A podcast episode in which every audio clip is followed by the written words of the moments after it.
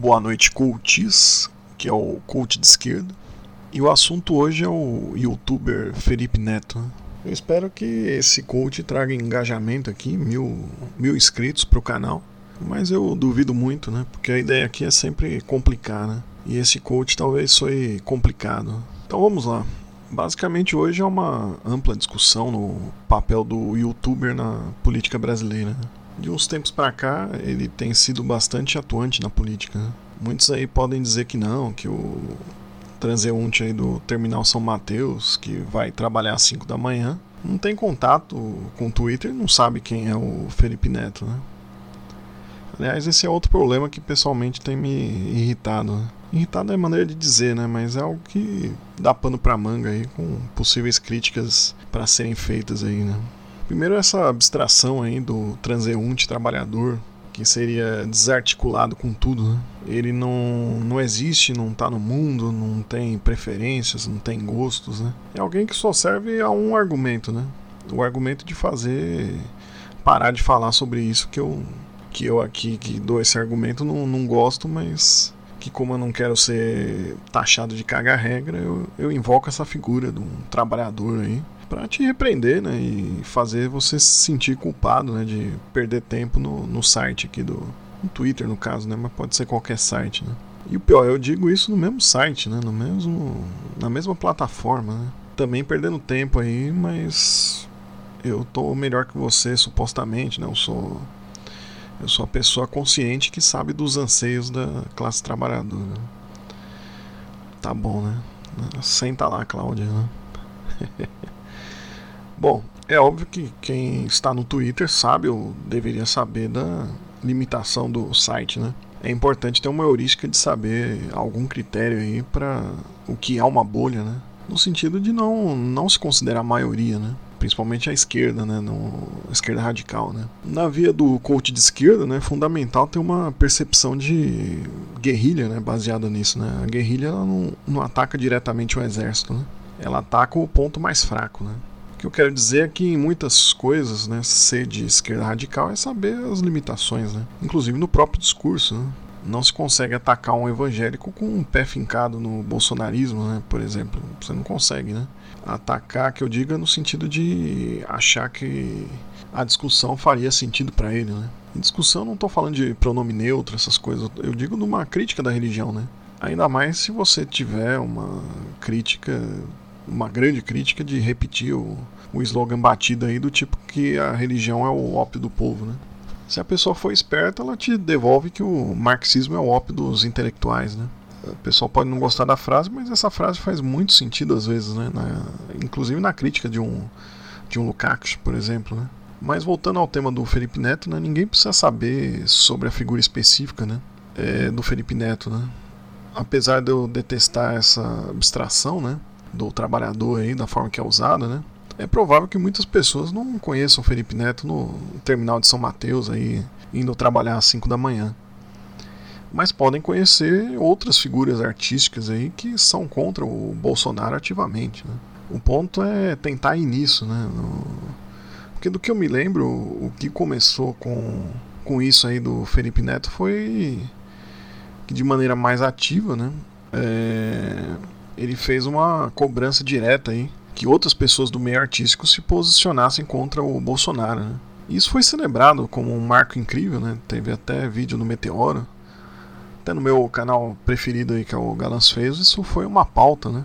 E se analisarmos essa boa vontade não, com o Felipe Neto, não é uma burrice, né? Pelo contrário, né? Há um potencial para ele virar um Feltrinelli, por exemplo, né? Alguém, alguém que era rico, mas financiava o movimento antifascista na Itália, né? Mas como sempre tem uma pedra no caminho, e é preciso dizer aqui que essa pedra se chama capitalismo, né? Ou na forma atual, né? Que é o neoliberalismo, né?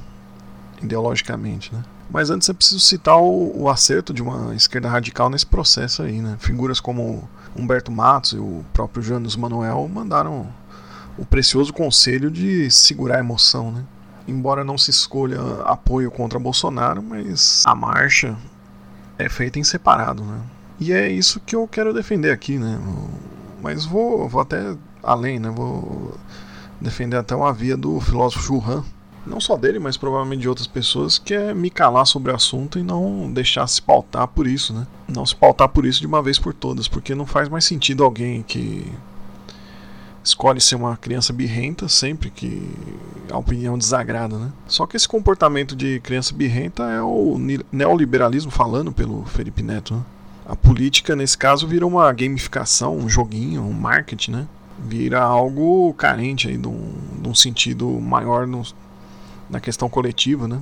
Cada um avalia se vale a pena jogar esse jogo, mas pessoalmente eu acredito que o melhor é, é ir para o que se chama de um idiotismo, né? Na forma de uma imanência herética, né? O que quer dizer isso, né? O Churrani parte da premissa de muitos filósofos atuais de pensar o termo sujeito como a sua etimologia de sujeição a algo, né?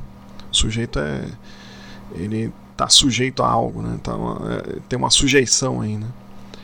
E o idiotismo se liga a isso no campo da dessubjetivação e despsicologização, né? O idiota ele não se comunica, né? E ele é herege nesse não se comunicar, né? A obrigação de comunicação ela é quebrada no silêncio do idiota, né?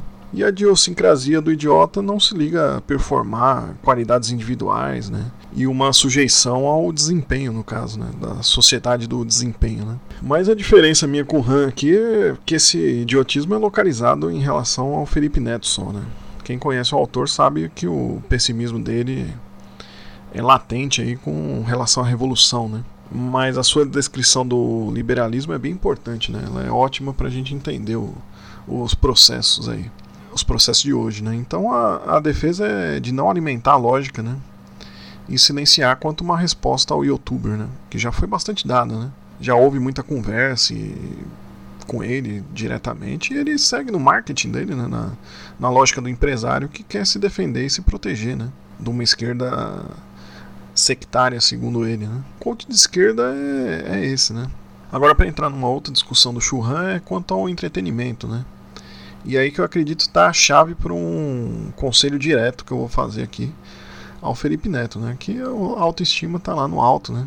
É, tá nesse nível de aconselhar, né?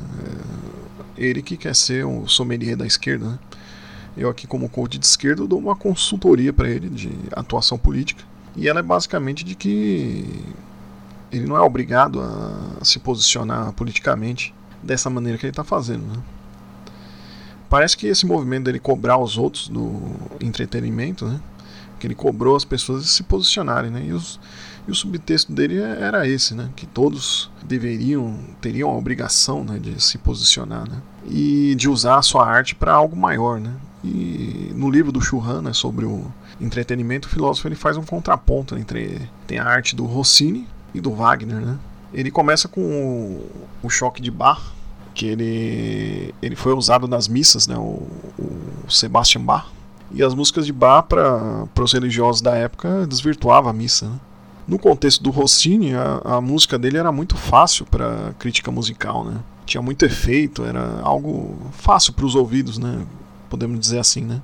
E o contraponto do Wagner era a música com um significado maior, uma música com sentido e paixão. Né? Esse livro do Han prepara o terreno para o próximo livro dele, que é sobre o Zen budismo. Né? E nesse livro o Han defende o budismo como uma filosofia que vai contra essa paixão ocidental né? de significado, de fazer algo com sentido. Né? Mas para não alongar aqui mais do que eu já me alonguei, né? o coach para o Felipe Neto que eu vou fazer é para ele deixar essa paixão de lado, né? Sair dessa posição de protagonista da, da esquerda. Né? Mas para ele continuar fazendo as bobagenzinhas dele, né? Do, pra ele ir pra piscina de Nutella com, com o irmão dele, brincar de Minecraft. E aí ele patrocina a política de esquerda radical de longe, né?